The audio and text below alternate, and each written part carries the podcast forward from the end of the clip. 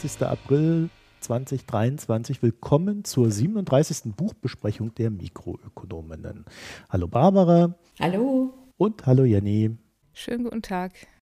So, wir haben heute ein Buch namens Die Moskau Connection. Das Schröder-Netzwerk und Deutschlands Weg in die Abhängigkeit.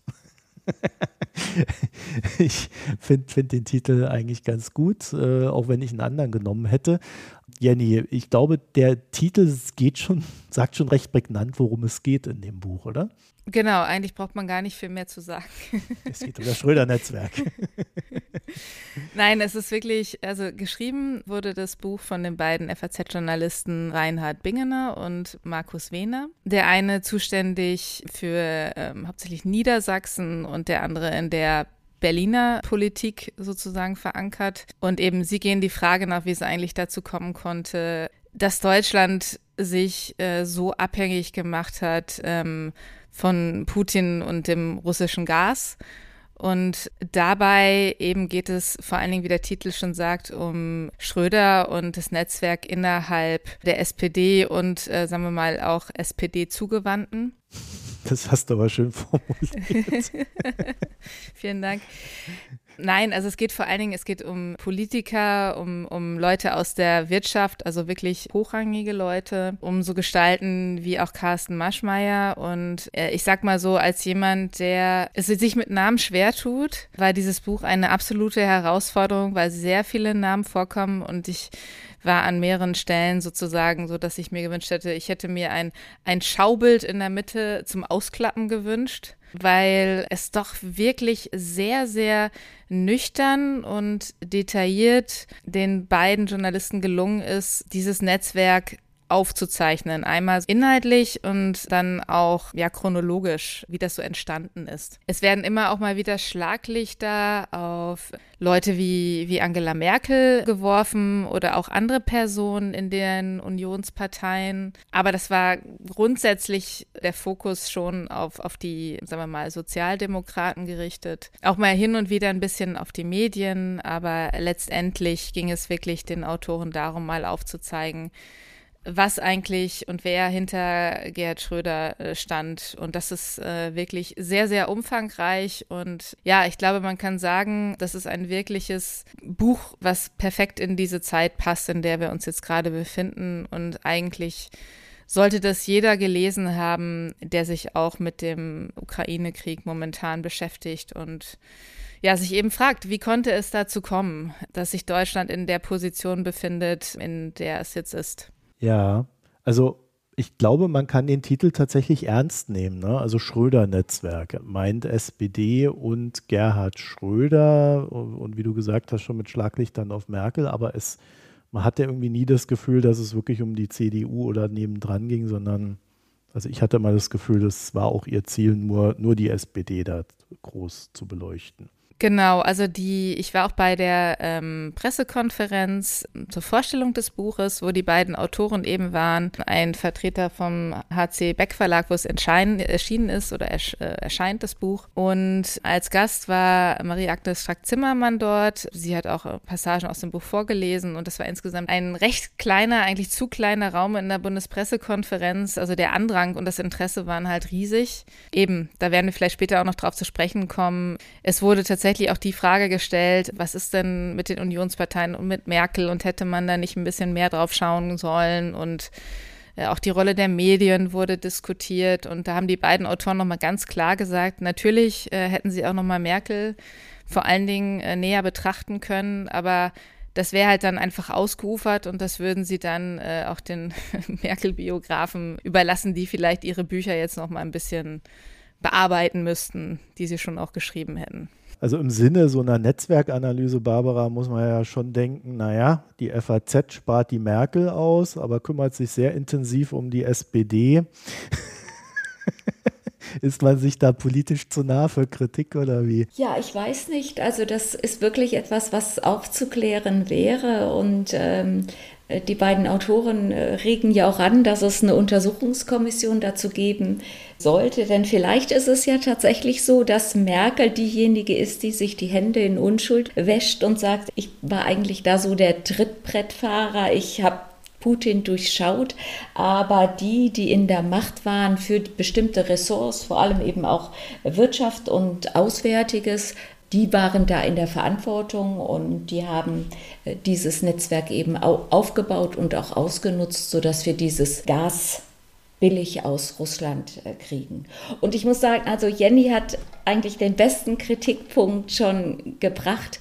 Also auch mir hat so diese Visualisierung gefehlt und ich liefere jetzt einfach mal noch so ein paar Namen nach, die wirklich prominent sind und die Teil dieser Moskau Connection sind. Dazu gehört eben auch der deutsche Bundespräsident Steinmeier, Zypris, Gabriel, die Schwesig, Platzek, Schulz. Das sind so die Namen, die man immer in dem Zusammenhang auch gehört hat. Aber wie sehr das Ganze strukturell abhängig voneinander ist, also diese Akteure, wie die ineinander verwoben sind, äh, das fand ich sehr beeindruckend, auch wie das dargestellt ist. Ne? Auch mit dem Link dann hin äh, zur, zur PR, zur Öffentlichkeitsarbeit mit Heino Wiese und dann auch der Warnig, den ich eigentlich eher so von der Dresdner Bank erkannte, von dem es auch äh, vor kurzem mal einen ein, ein sehr ausführliches Porträt äh, in der Zeit gegeben hat. Das könnten wir vielleicht noch in die Show Notes nehmen, weil das nochmal eine ganz andere Perspektive ist, weil der arme Mensch völlig erschüttert da in seiner kanarischen Luxusvilla jetzt mit russischer Frau und Kind sitzt. Und äh, die haben eben dafür gesorgt, dass das Öl wirklich alles, also dass, dass das, das Schmieröl da ist, damit das ganze Netzwerk funktioniert. Der war doch bei der Stasi, ne? Das ist doch der. Ja. Das ist der, ja.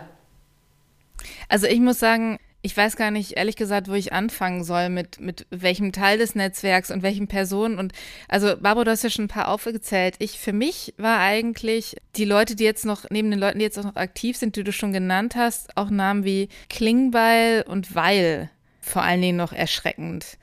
Weil, also Klingbeil, ist ja jetzt auch noch nicht so alt, aber wenn ich mir dieses Buch durchgelesen habe, habe ich gedacht, also krass, auf was der schon zu, also früh mit Schröder zu tun hatte und wie er sich auch jetzt dann positioniert hat, dessen Verbindung war mir überhaupt nicht so bewusst. Und dann der Weil, also ich komme ja auch aus Niedersachsen, ne? also von daher habe ich ja durchaus gewisse, also sagen wir mal, Grund, Grundgefühl für die, für die Landespolitik dort und was die SPD da betrifft, auch wenn ich jetzt nicht so aus der Region Hannover komme, aber man hat natürlich auch schon früh, auch als jüngerer politikinteressierter Mensch, so ein paar Sachen mitbekommen.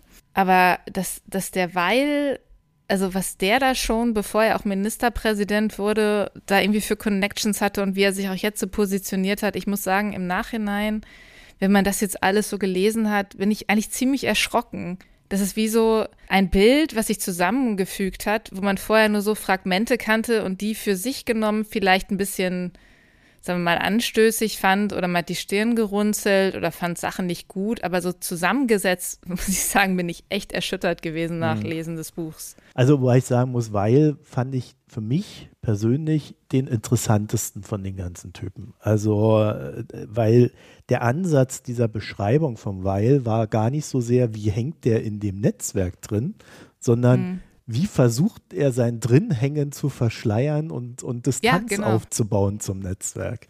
Und das fand ich ziemlich clever. Das war auch die Geschichte im Endeffekt, die mich am meisten angesprochen hat. Wobei ich dazu sagen muss, für die, die es noch nicht gelesen haben, das ist jetzt nicht so, dass die Geschichte eines Menschen erzählt wird und dann die des nächsten, sondern es ist tatsächlich eher so über eine Zeitschiene aufgebaut und äh, die Personen tauchen immer wieder auf. Also das äh, fand ich ganz clever gemacht, so dass man quasi ein Gespür dafür bekommen konnte, wie auch dieses Netzwerk und diese Verquickungen äh, über die Zeit so gewachsen und alles so zusammengewachsen ist. Also das fand ich tatsächlich auch äh, sehr gut mhm. aufbereitet in der Hinsicht.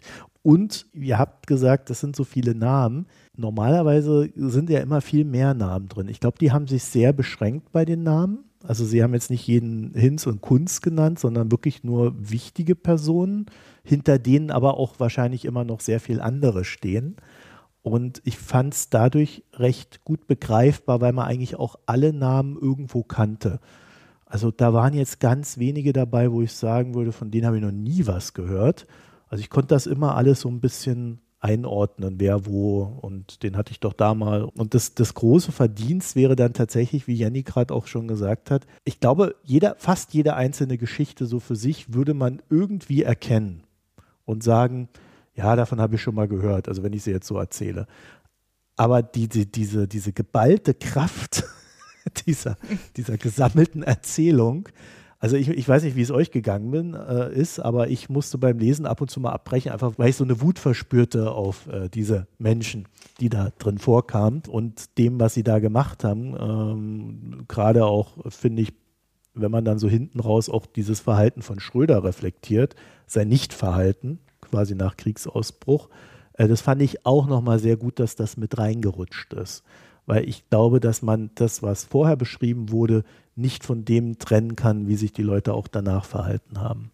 Ja, wenn ich da noch ergänzen kann, also du sagst ja schön, ja, jede einzelne Geschichte kannte man irgendwoher schon, weil das mal eine Pressemeldung war. Aber was mich total schockiert hatte und was ich in dem Ausmaße nicht gedacht hätte, ist, also Netzwerk gibt es ja überall und es geht aber jetzt nicht nur um dieses politische Netzwerk, sondern also mich haben diese ganzen finanziellen Abhängigkeiten, diese Verwobenheiten mit Abhängigkeiten, wirklich auch in monetärer äh, Weise, da, das hat mich völlig fertig gemacht. Das hätte ich so nicht erwartet. So diese indirekten Zahlungen, ne? Äh, ja, das hätte mhm. ich äh, bei Schröder, ja, das weiß man ja und er ist ja auch dann zur Gazprom berufen worden, aber bei all den anderen und wie diese Gelder dann hin und her gelaufen sind. Ähm, ich weiß gar nicht, ob das jetzt im Buch steht oder ob ich das woanders gelesen ha habe. Da ist das Bobbycar von Christian Wulff ja wirklich ein Witz dagegen. Ja, total. Also ich finde auch, das ist halt alles so krass.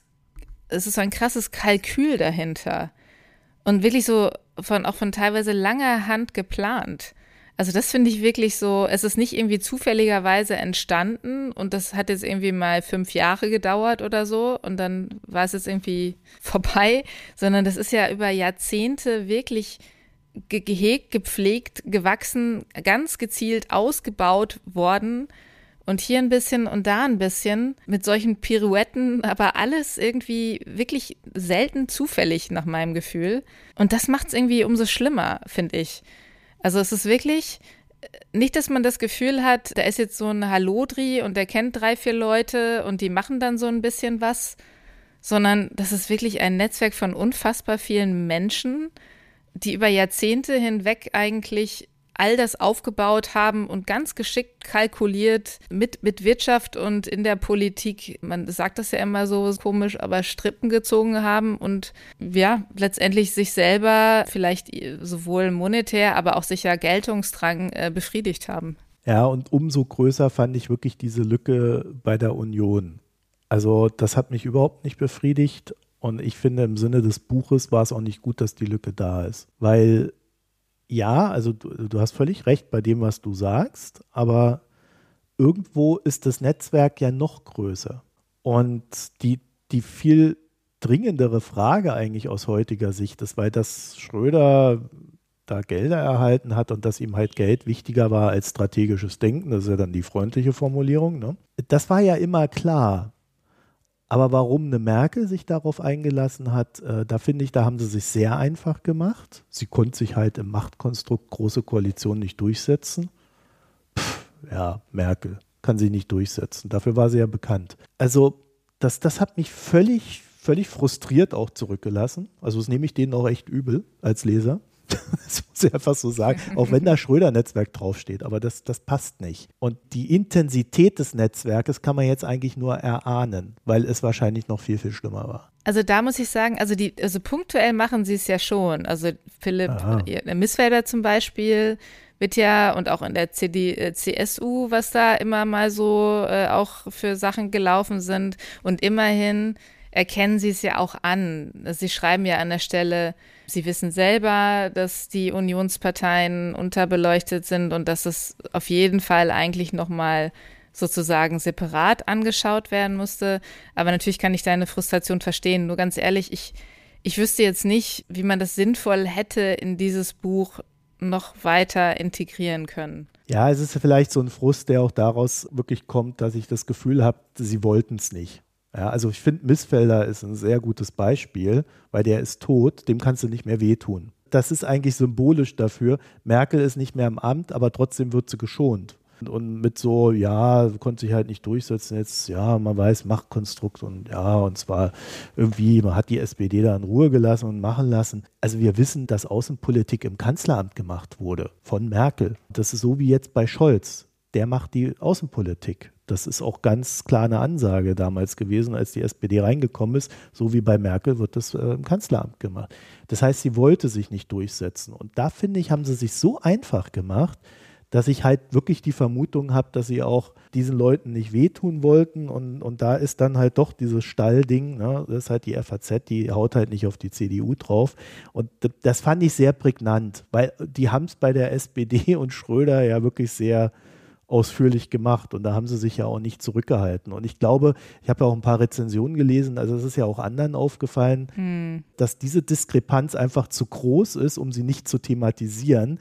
Auch wenn ich sagen muss, dass das Buch als solches in Betrachtung eines Schröder-Netzwerkes gut funktioniert. Dann wäre es aber vielleicht besser gewesen, man hätte die Union komplett rausgelassen. Ja, weil dann wäre der Frust nicht so spürbar gewesen.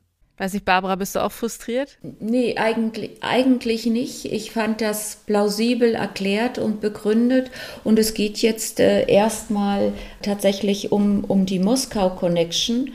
Und ich halte die Merkel da tatsächlich eher für einen Trittbrettfahrer. Und von daher ist es auch richtig, dass sie in dem Buch einfach nur eine Nebenrolle äh, spielt. Aber das ist eine, äh, jetzt eine Mutmaßung, wer, wer weiß, vielleicht hat sie die alle instrumentalisiert und das müsste man eben dann nochmal klären. Nein, das will ich gar nicht sagen, aber ja. die Versäumnisse von ihr, ne? also auch, sie hat zum Beispiel Donald Trump ein LNG-Terminal versprochen, das der Bund mit 500 Millionen irgendwie da fördern wollte oder so.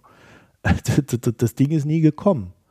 Man hat nicht mal begonnen und dann hat dann gesagt, ja, das äh, schiebt man irgendwie auf die Industrie und so weiter. Das wird in dem Buch auch thematisiert, aber nicht in der Form, dass es halt bei Merkel hängen blieb, sondern fast irgendwie in der Form, ja, der Scholz hat da mal nachgefragt und dann ist nie was passiert. Man weiß nicht genau warum. Klar, da ist einmal die Ebene, die du schon gesagt hast, aber eine andere Ebene, die die Autoren bei Merkel ja schon ansprechen, ist die emotionale also so wie ich das verstanden habe, einerseits dieses Kalkül, dass man, dass sie sagt, okay, das ist jetzt irgendwie sozusagen Kompromiss mit den Sozialdemokraten, solange wir Sanktionen machen, ist es irgendwie gut und weiterkämpfen hat mit denen sowieso keinen Zweck. Aber dieses Emotionale, das kam, glaube ich, eher gegen Ende, dass sie das betont haben, dass sie natürlich aufgrund ihrer Geschichte und die vielen Besuche, die sie auch zu DDR-Zeiten dann ja noch sozusagen ähm, in die Sowjetunion gemacht hat, dass das sozusagen nochmal schwieriger für sie war, da dann kritisch zu sein. Also Putin fand sie natürlich immer schrecklich oder beziehungsweise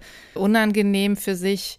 Aber weil sie wirklich emotional so eine Bindung hatte, dass sie auch deshalb vielleicht Schwierigkeiten damit hatte, sagen wir mal, härter zu sein, als sie es hätte, als sie es war.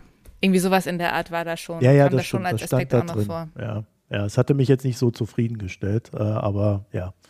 Also ich glaube die Story einfach nicht, äh, weil Merkel wirkte nie äh, so nostalgisch verklärt auf mich, äh, was die Dinge betrifft, gerade bei Putin.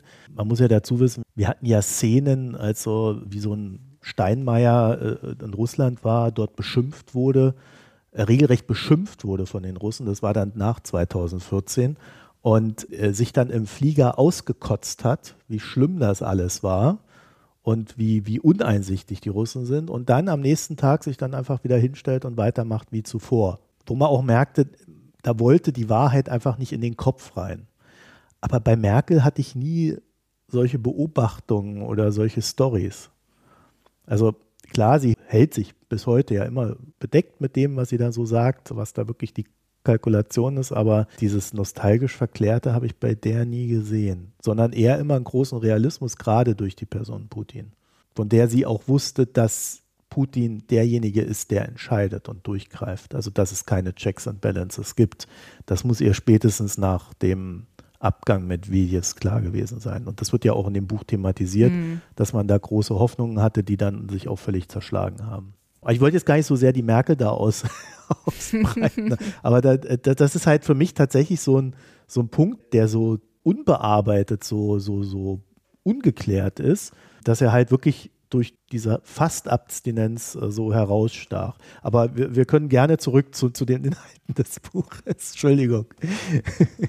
Ja, aber dann könnte man, glaube ich, äh, genauso noch ergänzen, die Rolle der Medien, die ja auch diese Geschichte von dem billigen äh, Gaswandel durch Handel voll mitgetragen hat. Und das ist ja auch, glaube ich, in einem Großteil also in der ganzen Wirtschaft, in einem Großteil der Bevölkerung als etwas sehr Positives empfunden worden. Also man hat ja deren Kreise überhaupt nicht gestört. Das ist ja wirklich, die mussten sich ja tatsächlich durch die öffentliche Darstellung auch doppelt legitimiert fühlen, dass sie hier etwas Gutes tun, indem sie sich mit Russland gutstellen, dafür sorgen, dass wir hier das billige Gas kriegen und damit unsere Produktionskosten und Lebenshaltungskosten tief halten. Quasi eine Modernisierung der Deutschland AG, ne?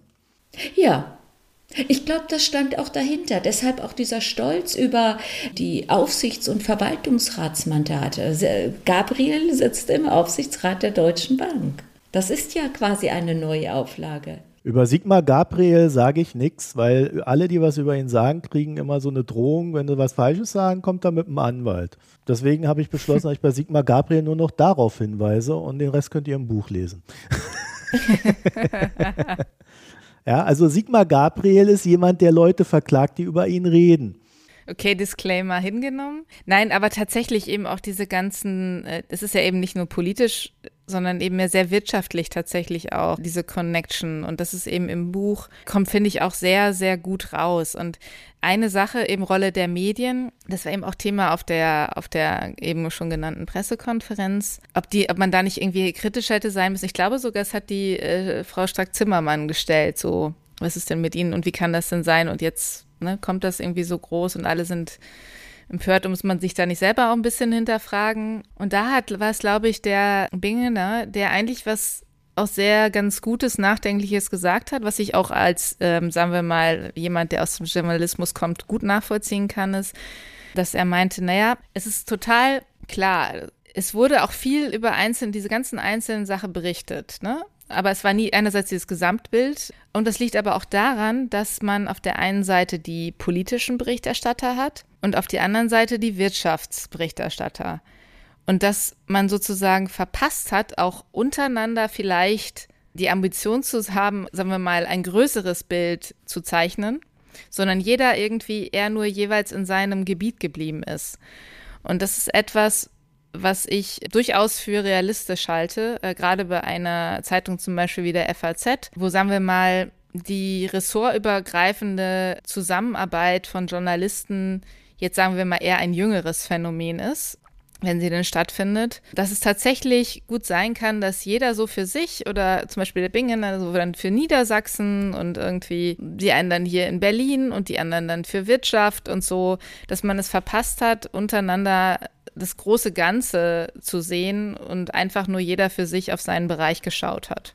Also dem würde ich widersprechen. Also ganz vehement, weil es war bekannt. Sie schreiben sogar selber in Ihrem Buch, dass alles bekannt war und dass die Medien eigentlich ganz gute Arbeit geleistet haben im Sinne von, dass es bekannt wird. Also es gab auch und das ist auch richtig. Es gab über diese ganzen Sachen ausführliche Berichterstattung. Es gab die Kritik äh, in der EU auf politischer Ebene, die aber auch gerade eine wirtschaftliche Kritik war. Also ich, ich finde, diese Sachen wurden schon eigentlich ganz gut dargestellt und Nee, nee, genau, das hat er ja auch gemeint. Das hat er auch gemeint. Ich glaube, das war eher so ein bisschen die Frage, warum hatte man das Gefühl, dass dieses große Ganze nie rauskam? Weil man es nicht als problematisch empfunden hat weil man ja immer gesagt hat, dass das etwas Gutes ist. Und die Frage wäre dann natürlich gewesen, warum ist das Buch jetzt erst erschienen und nicht vor drei Jahren? Aber das hätte er halt dann mal sagen müssen. also, aber die Konklusio des Buches selber, die war in vielen medialen Artikeln da. Also auch in dieser Verknüpfung von, äh, man betrachtet es politisch und man betrachtet es wirtschaftlich. Es gab viele Analysen von Thinktanks.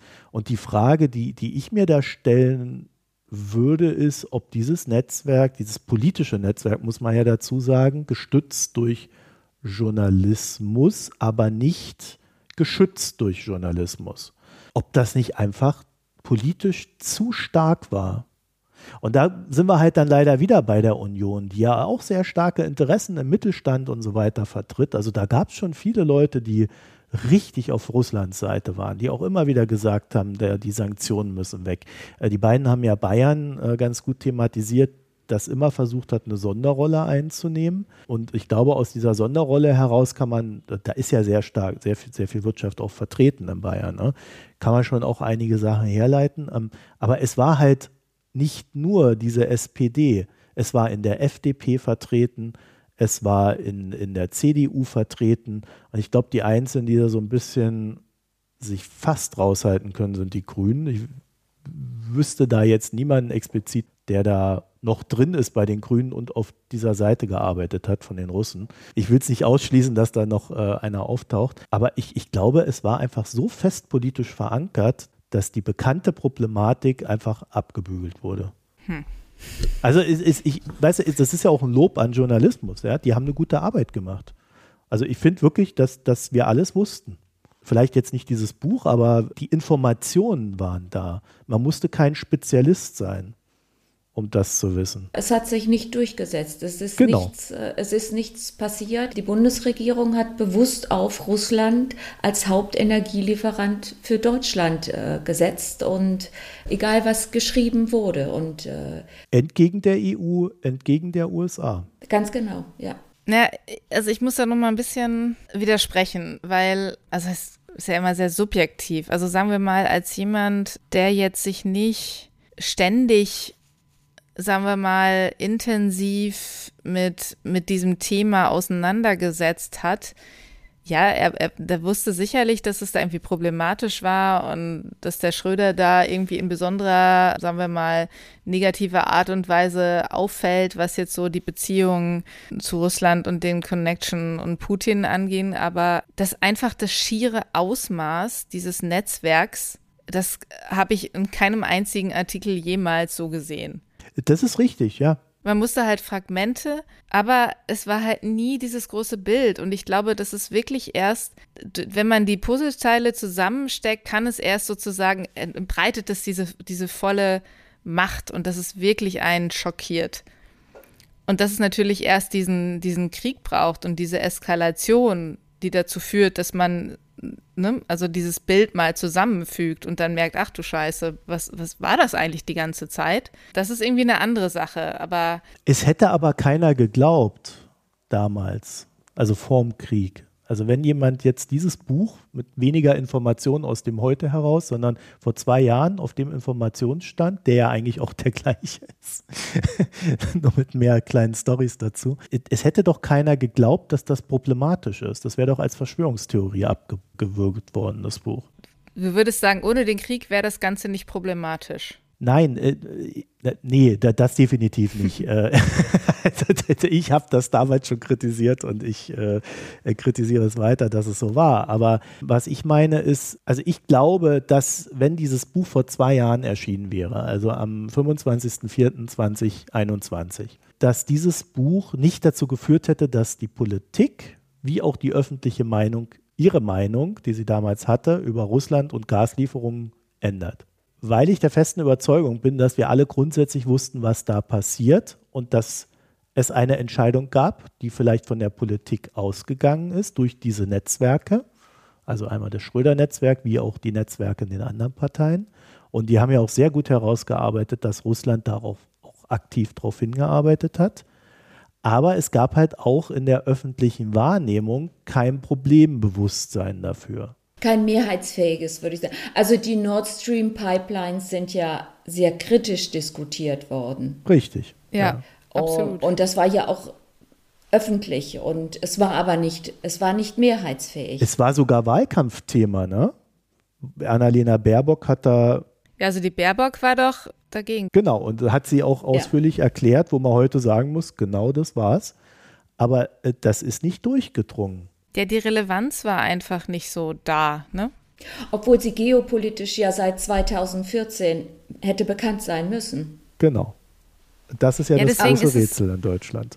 Aber 2014 war eben die Ukraine noch viel weiter weg als heute. Gefühlt. Das, das, das hat sich geändert. Genau. Ich würde einfach sagen, der grundlegende Fehler in Deutschland ist einfach die mangelhafte Aufmerksamkeit, die der Geopolitik sozusagen und der Außenpolitik äh, irgendwie zuteilkommen ist. Also vor allen Dingen jetzt vor dem Ukraine-Krieg. Ja, oder jetzt auch noch. Ja, ja, aber also jetzt zumindest mal ein bisschen punktuell, aber vorher hat es einfach nie jemanden wirklich interessiert. Und das ist natürlich auch, weil die Politik das immer gefördert hat, weil sie halt nie Verantwortung sozusagen auf sich genommen hat, was außenpolitische Konflikte anging, immer mit dem Feigenblatt Nationalsozialismus und man darf uns keine Waffen geben, weil sonst wer weiß, was dann passiert. Das hat sich natürlich jetzt radikal geändert und ich sehe eigentlich das tatsächlich als den Hauptpunkt, warum jetzt die Öffentlichkeit auch für solche Themen empfänglicher wird. Ich persönlich für mich muss sagen, ich war ja auch schon immer außenpolitisch interessiert. Hätte man mir das Buch vor zwei Jahren gegeben, wäre ich ähnlich schockiert gewesen weil mir einfach diese Zusammenhänge nicht klar waren, weil ich einfach viel zu viele lose Punkte hatte, wo ich jetzt auch keine Lust hatte, die selber irgendwie zusammenzufügen zu so einem Gesamtbild. Also ich kann nur für mich sprechen, aber wäre das Buch vor zwei Jahren entschieden, hätte es mich trotzdem schockiert. Ja, also ich glaube, wir haben da nicht wirklich einen Dissens. Wir, wir haben da nur einen klein, äh, geringfügig verschiedenen Ansatz. Aber ich glaube halt damals war, war es einfach eine politische Entscheidung in Deutschland, die getragen war auch von der Bevölkerung. Nicht allen, aber halt in der Mehrheit. Aber ich weiß nicht, du warst doch vor zwei Jahren auch nicht für Nord Stream 2, oder? Vielleicht fast so rum. Sondern du warst doch ausreichend informiert, um zu sagen, nee, eher nicht.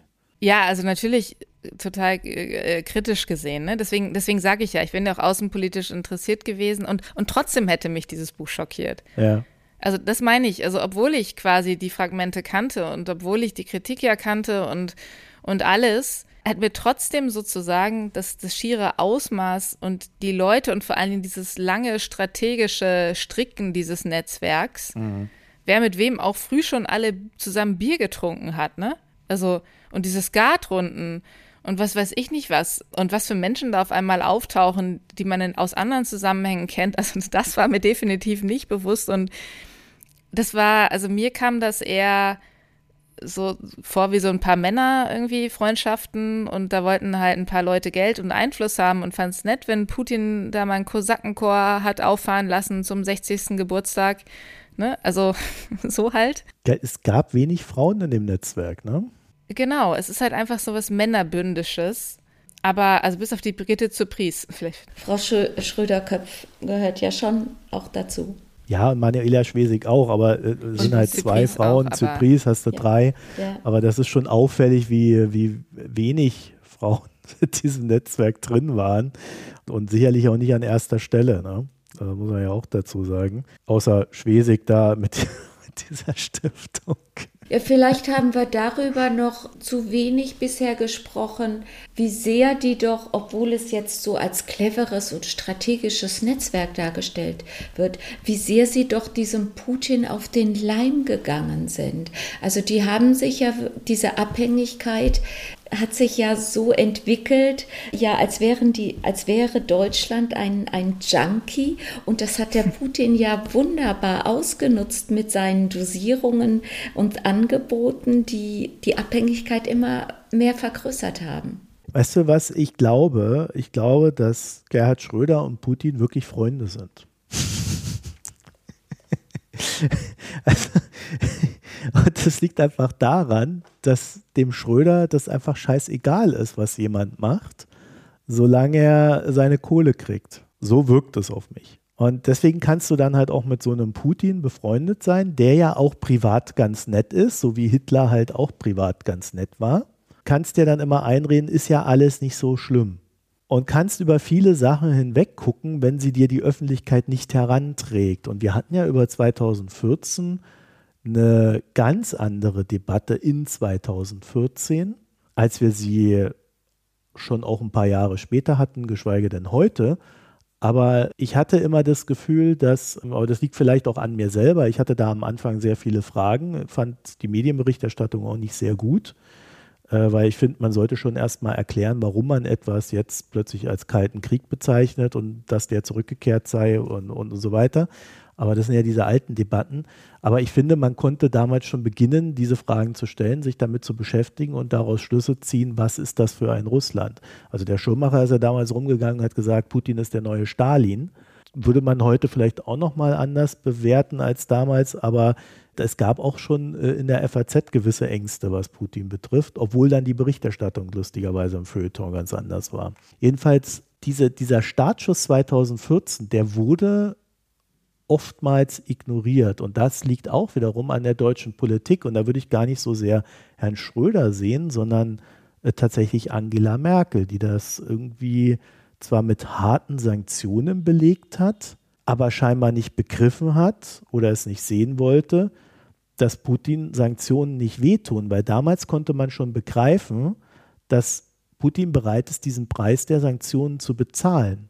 Das hat Olaf Scholz auch sehr spät begriffen. Wir erinnern uns, wie lange er da mit dieser Nord Stream, ich sage Nord Stream 2, nicht als Name, ich weiß nicht, ob ihr euch daran erinnert, rumgeeiert ist. Und ich weiß nicht, auch da sehe ich wieder diese Funktion. Ne? Also man, man wollte nicht, man, man hat es weggedrückt, man hat es beruhigt, auch typisch Merkel, man beruhigt eine Situation aber dann redet man halt auch nicht mehr über die Situation.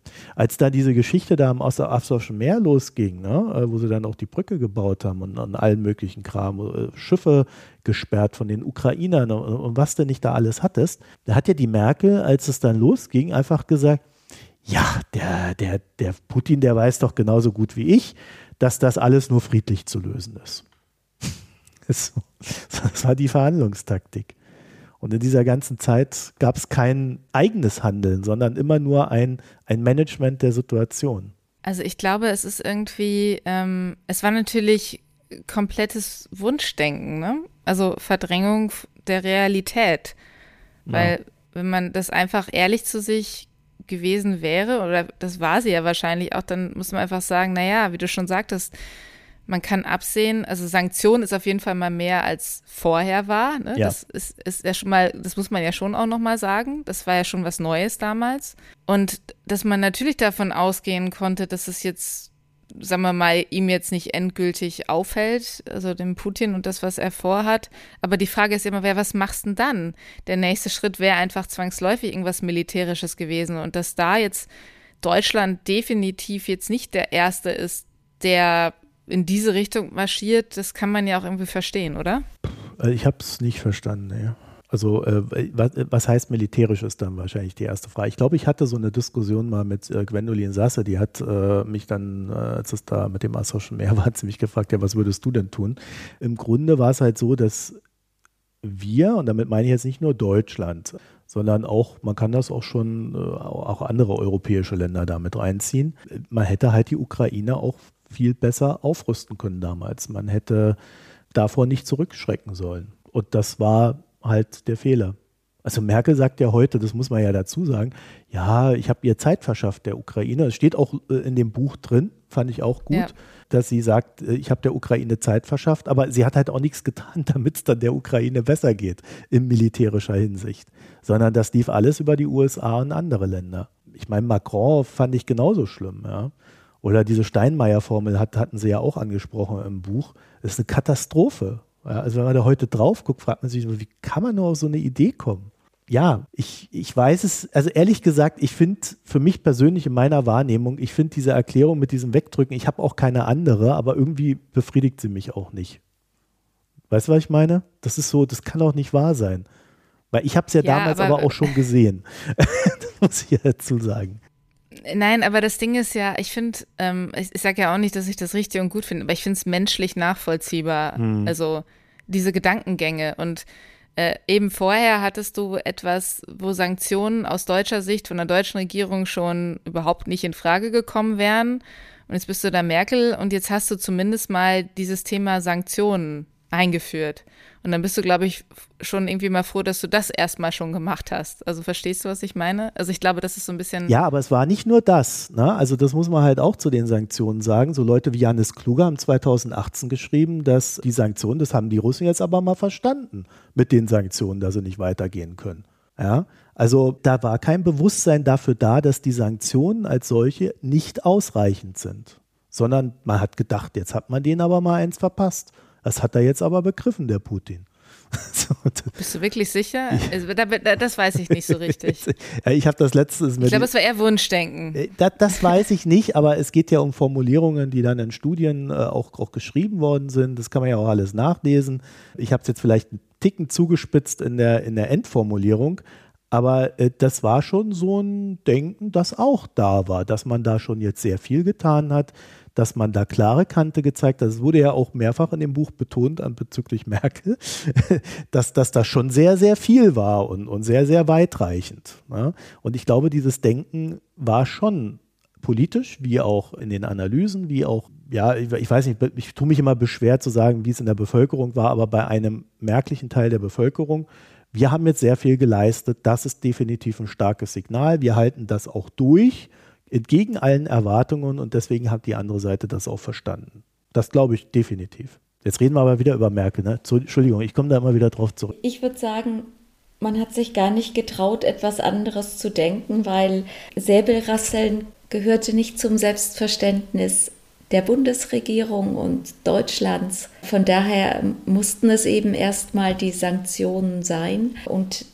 das war schon sehr viel für das Vorstellungsvermögen. Und man muss jetzt vielleicht mal, es nutzt ja jetzt nichts, das ist jetzt vergangen, das ist jetzt vorbei. Man muss halt gucken, was sind die Lehren äh, für die Zukunft. Einmal äh, in Bezug auf die Ukraine, aber dann auch vielleicht auf die andere Seite äh, unserer Handelsbeziehungen, nämlich die ganzen Exporte mit China. Wie will man mit denen umgehen?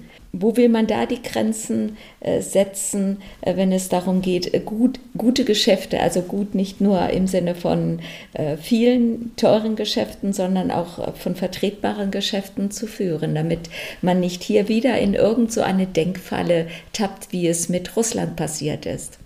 Aber dann sind wir weg vom Buch. Nee, äh, Jenny, willst du dazu was? Nee, ich erinnere mich gerade an eine Szene auch wieder aus der Pressekonferenz, da war das Thema eher, was für eine Neudeutsch Learning oder Altdeutsch Lehren ziehen wir jetzt denn aus der ganzen Sache?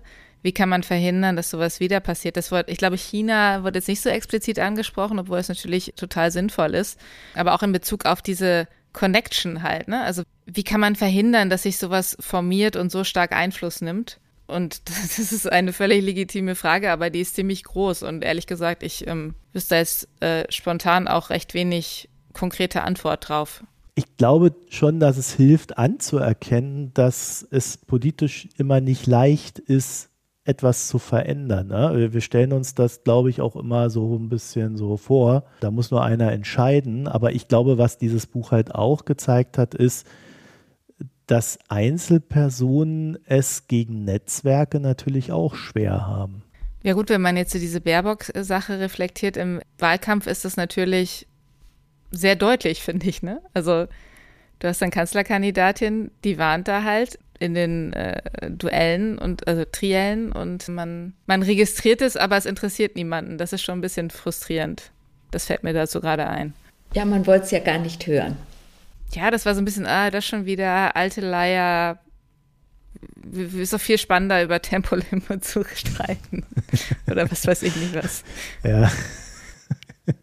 Also ich glaube, ich fände es halt wirklich, oder ich habe eine Hoffnung, dass sich äh, die, sagen wir mal, breite Öffentlichkeit jetzt stärker mit dem Thema Außen- und Geopolitik auseinandersetzt. Und dass die Politik gezwungen wird, da auch ein bisschen, also dass es nicht mehr so unsexy ist, so, sondern dass man wirklich merkt, hey, es gibt Sachen, die betreffen uns. Aber das ist vielleicht auch nur eine Hoffnung. Ja, ich kann dazu ja immer nur sagen, entweder beschäftigen wir uns mit der Welt oder die Welt beschäftigt sich mit uns. Und ich glaube, dieses, dass sie sich mit uns beschäftigt, das sieht man durch Bücher wie dieses eigentlich sehr gut.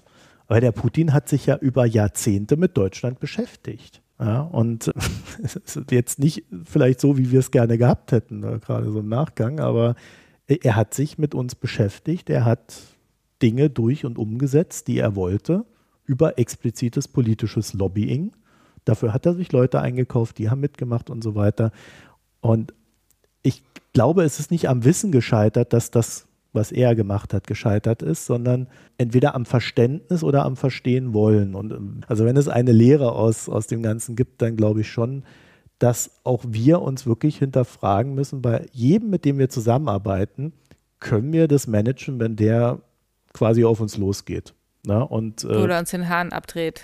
Ja, oder ne? also irgendwas macht, was uns halt wehtut keinen Handel mehr mit China, äh, die Chips abschneiden, die wir da in Taiwan äh, produzieren lassen oder sonst irgendwas. Ja? Also da gibt es ja viele Möglichkeiten und es ist, ich will auch gar nicht immer nur China nennen, wir können uns auch fragen, ob wir jetzt unbedingt mit Aserbaidschan zusammenarbeiten sollten, die da gerade ähm, auf die Armenier losgehen. Ja?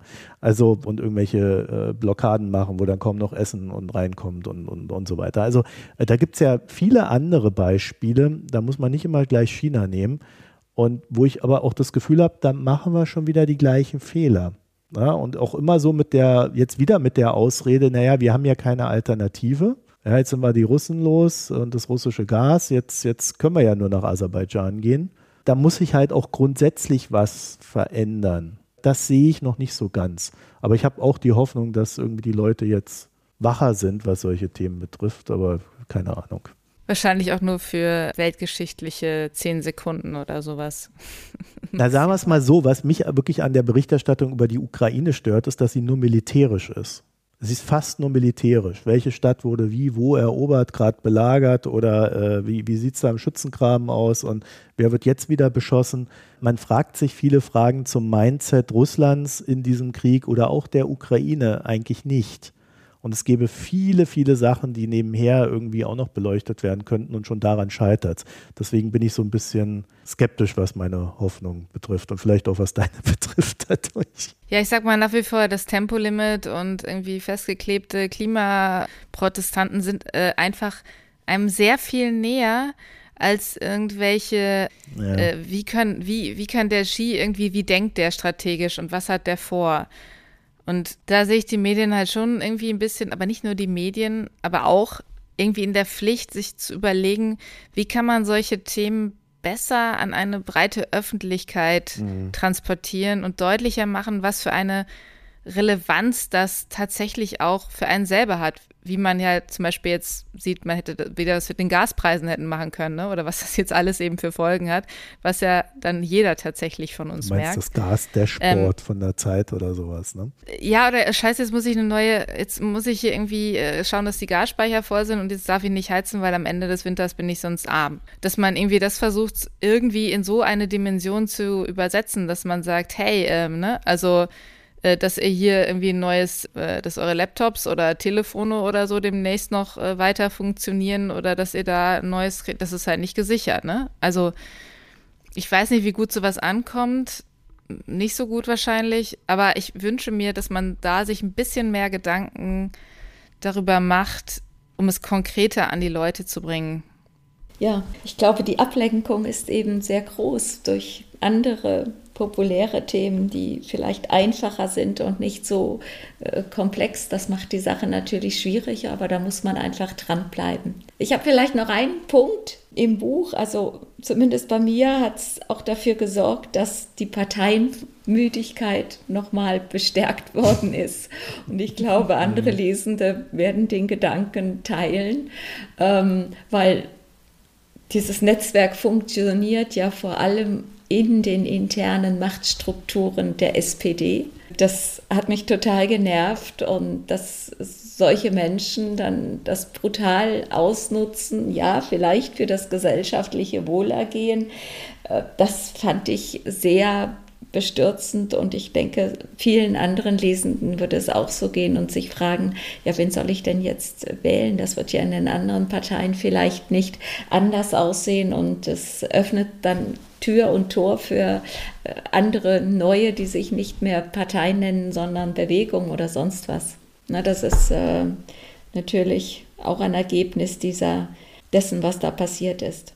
Ja, also bei mir trägt das schon dazu bei, muss ich einfach sagen. Also gut, äh, SPD habe ich noch nie gewählt, werde ich wahrscheinlich auch nicht tun. Jetzt definitiv erstmal nicht. Aber die, du, du hast ja diese Netzwerke in allen Parteien. Genau. In einer gewissen Form für äh, verschiedene Themen.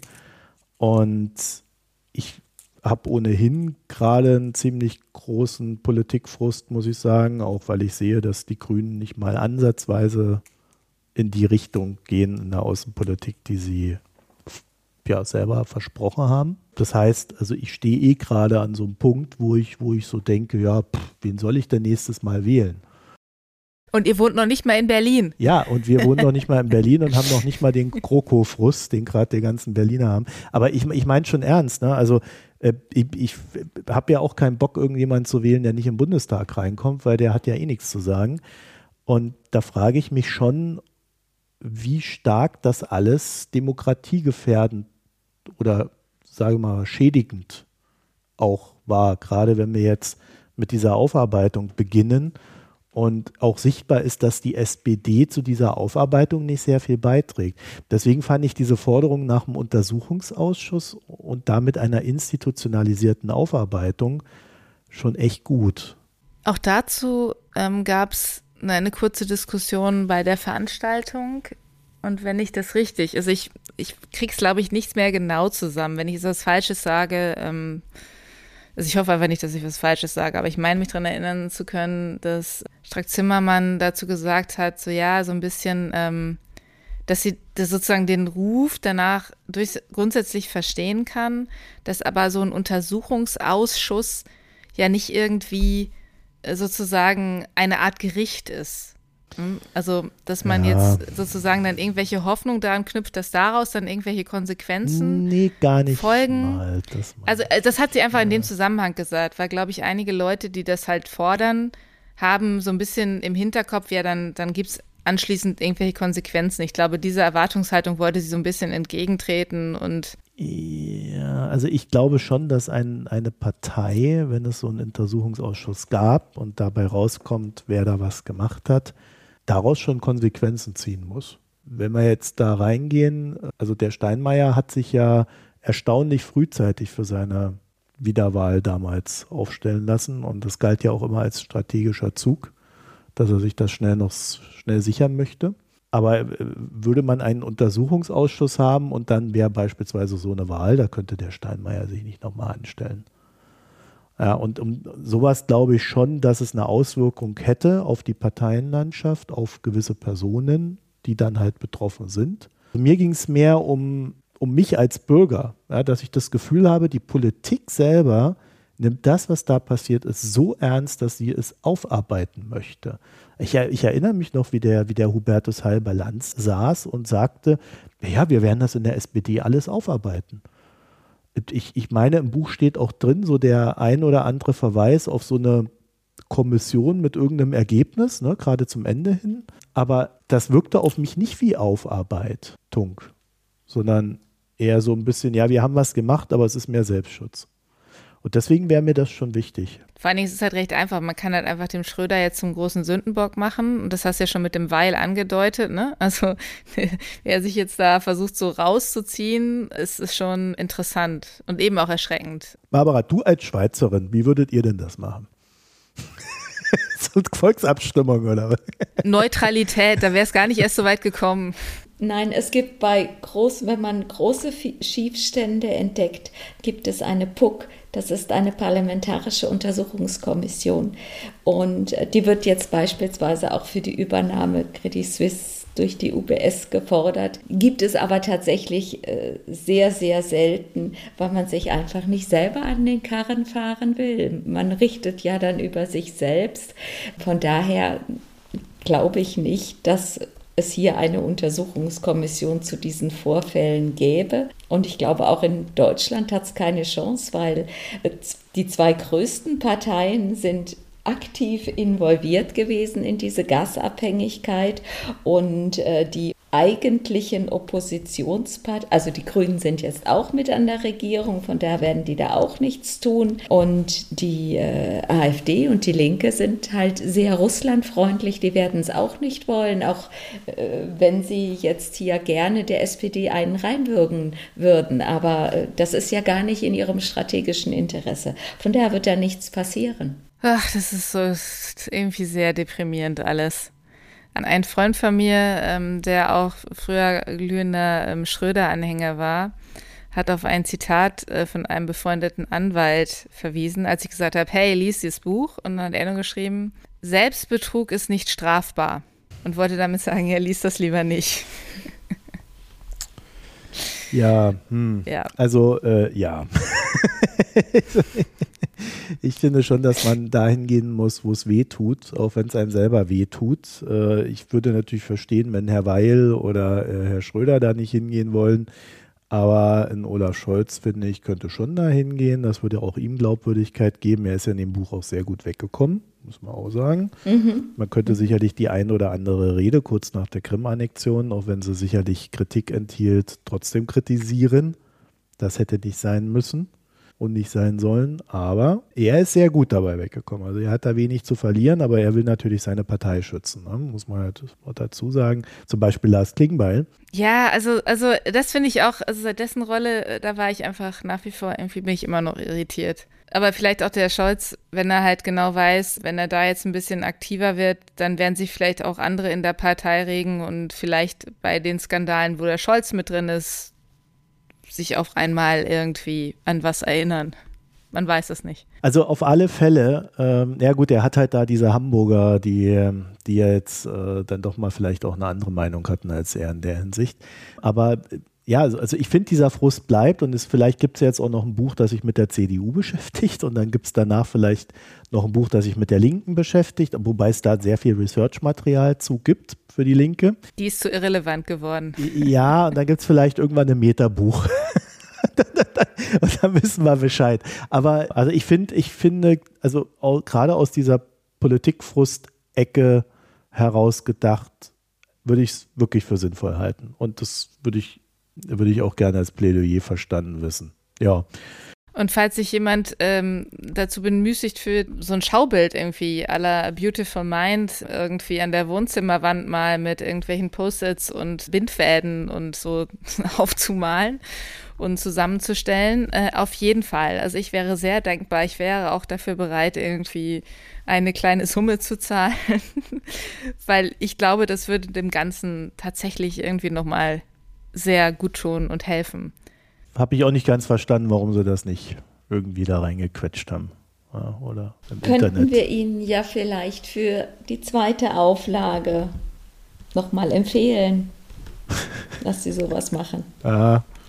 Die wird es ja sicher geben. Absolut. In der Mitte zum Rausnehmen und zum Aufhängen. Ja, damit man es so schön neben dem Buch hat, wenn man liest und nochmal gucken kann, ja. Ja, ich weiß nicht, wie aufwendig das für die Verlage im Druck ist, aber äh, ich, ich bin da völlig bei euch. Irgendwie, irgendwas müsste man äh, dahingehend liefern. Also ich glaube, vielen Leuten würde es helfen, das sichtbar zu haben. Wollen wir dann zum Fazit kommen, wenn wir uns da nicht ohnehin schon reingeredet haben in das Fazit? Ja, genau. Soll ich mal anfangen? Ja, wie du willst. Sehr gerne. Ja. Also ich wünsche dem Buch ganz viele Leser und Leserinnen, weil ich glaube, es ist eine frustrierende und teilweise auch ernüchternde Lektüre, aber sie stärkt den Sinn, dass wir wirklich der Politik auf die Finger schauen müssen und äh, dass, dass so etwas nicht noch einmal passiert, so eine einseitige Abhängigkeit mit der fadenscheinigen Behauptung, dass das Geld einfach rollen muss. Und äh, das, das bringt eben langfristig nur dann was, wenn man auch ein Risikomanagement dazu betreibt und das gab es hier gar nicht. Und das zeigt das Buch sehr schön. Ja, also äh, auch von mir absolute Leseempfehlung bei aller Kritik, ähm, äh, die, glaube ich, auf hohem Niveau stattfindet bei dem Buch. Ich halte das für sehr wichtig, das einmal gelesen zu haben. Auch wenn es schmerzt. Also ich weiß, wenn man in der SPD ist, schmerzt das mehr, als wenn man woanders ist. Gerade weil vielleicht auch andere dann nicht erwähnt werden und man diesen Reflex hat, ah, da, aber die doch auch und ich bin ungerecht behandelt worden hier, aber ich glaube, das ist sehr wichtig, sich das anzugucken, das zu spüren auf diese Art, weil auch wenn man alles weiß, es einen dann doch nochmal erschlägt, wenn man es so liest. Ja, auch von mir absolut äh, un unbedingte Leseempfehlung. Wer jetzt irgendwie, sagen wir mal, großartig was Krimi-mäßiges oder Thriller-mäßiges erwartet, so vom Storytelling her, den muss man so ein bisschen enttäuschen, weil es einfach eine extrem hohe Informationsdichte hat. Und wie gesagt, wenn man wie ich Probleme mit Namen hat, dann selbst wenn man die Namen an sich kennt, wird es wirklich eine Herausforderung. das zu lesen, aber nichtsdestotrotz ist es, glaube ich, wahnsinnig wichtig und auch wenn man das jetzt ein bisschen größer sieht, auch so historisch betrachtet, wird es, glaube ich, echt ein ziemlich wichtiges Werk auch für die Zukunft sein. Und ja, es wäre toll, wenn etwas Ähnliches auch für die Unionsparteien gäbe, ähm, mit Schwerpunkt Merkel. Das würde ich auch sofort lesen. Ja, ist denn niemand beim Vorwärts, der das mal schreiben kann? Ich hätte dann doch lieber Journalisten, ehrlich gesagt. naja, ich, also, wollte ja nur, falls die anderen keine Lust haben. Aber dann da Frankfurter Rundschau. die sind doch ein bisschen. Na, also es wäre eigentlich ganz lustig, also, nee, nicht lustig, aber wenn das auch jemand aus der ähm, sag mal, FAZ-Reigen wäre, weil eben dieses nüchterne, sachliche, das tut dem Buch einfach verdammt gut und dessen Glaubwürdigkeit. Da ist irgendwie, man hat nicht das Gefühl, dass da irgendeine ideologische Kampagne dahinter steht. Und das tut dem, finde ich, sehr gut. Lesen wir dann noch was? Was lesen wir denn als nächstes? Ja, als nächstes gehen wir mal wieder zurück zu den Transformationsthemen, die uns schon beschäftigt haben. Wir lesen Sascha Friesike und Johanna Sprondel, die träge Transformation, welche Denkfehler den digitalen Wandel blockieren. Ich habe jetzt schon Angst. Wieso? Nein, du wirst überrascht sein, Jenny. Weil das, das einfach so Themen aus dem Alltag sind. Deshalb habe ich Angst. Ach so, ich dachte, du hast Scheu vor einer angeblich schwierigen Lektüre, aber das Buch kommt sehr leichtfüßig daher auf den ersten Blick. Ja, 80 Seiten. Das, eigentlich können wir nächste Woche gleich wieder treffen und weitermachen. also es ist, was sind das, Reklam, ne? Oder was war das? Ja. Ja, also ist jetzt, äh, obwohl die auch sehr, sehr eng drucken können, ne? Also da kann man schon sehr viel aus so einer Seite pressen. Ja, was ist genau das Format von Maria Stewart oder den Räubern? Also. Welche Farbe hat das Büchlein denn? Äh, es ist nicht gelb, sondern es hat äh, halt einen, Graf, einen farbigen Code vorne drauf. Das siehst du im Slack. Da ist es drin. Das ist so ein. Da schaue ich dann gleich mal rein. Das ist eins dieser äh, weiß, schwarz, rot, grün, blau und so weiter. Ne? Da gibt es ein paar von denen. Ja, ich glaube, das ist eine Serie, die heißt Was bedeutet das alles? Die sind vermutlich dann alle in diesem Layout. Ja. Okay, ich dachte irgendwie, das sei ein Bildfehler ähm, beim ersten drüber scrollen. Okay. Ja, da fängt das schon an mit der Digitalisierung. ja, ja, eben. Ich dachte, das ist eigentlich, naja, egal. So ein kleiner Witz. Ich freue mich. Ja, so, äh, es erinnert an die Fernsehbilder, die man manchmal hatte, wenn Testbild. Ja, Testbild. Genau. Okay, nee, da freue ich mich auch schon drauf. Aber ich, ich muss jetzt erstmal ein paar Tage hier dieses Buch verdauen. Ich habe das jetzt auch eher knapp zu Ende gelesen. Und dann äh, hören wir uns alsbald wieder. Ja, danke, dass ihr mitgemacht habt und euch da draußen vielen Dank fürs Hören. Tschüss. Ciao, ciao. Tschüss.